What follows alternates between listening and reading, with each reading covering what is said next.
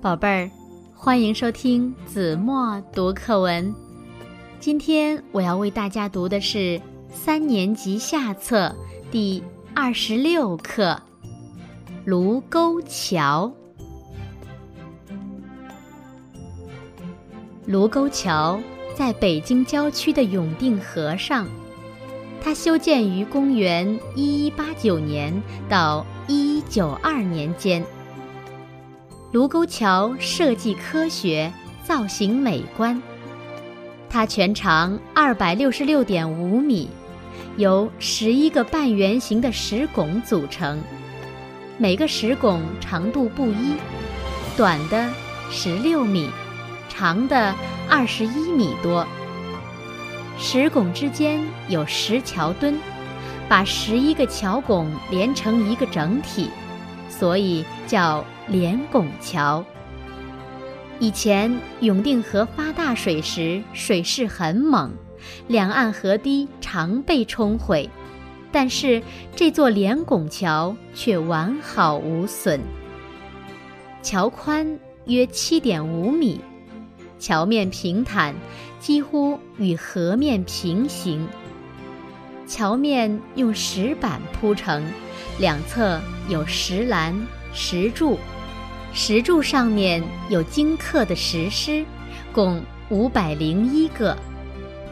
这些石狮姿态各异，有的母子相抱，有的相互戏耍，有的像在倾听流水声，有的像在检阅桥上的车马，真是千姿百态。栩栩如生。桥东的碑亭内立着一块汉白玉碑，上面刻着清朝乾隆皇帝题的“卢沟晓月”四个大字，为燕京八景之一。早在十三世纪，卢沟桥就闻名世界。那时候。有个名叫马可·波罗的意大利旅行家来过中国，他说卢沟桥是世界上最好的、独一无二的，桥柱上的狮子是美的奇观。一九三七年七月七日，日本侵略者向卢沟桥发起攻击，我国军队奋起反抗。这就是著名的卢沟桥事变，也称七七事变。从此，我国开始了八年的抗日战争。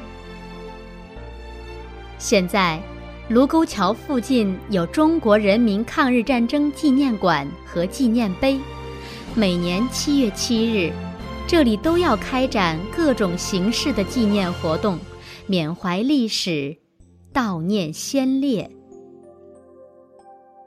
好了，宝贝儿，感谢您收听子墨读课文，我们下期节目再见。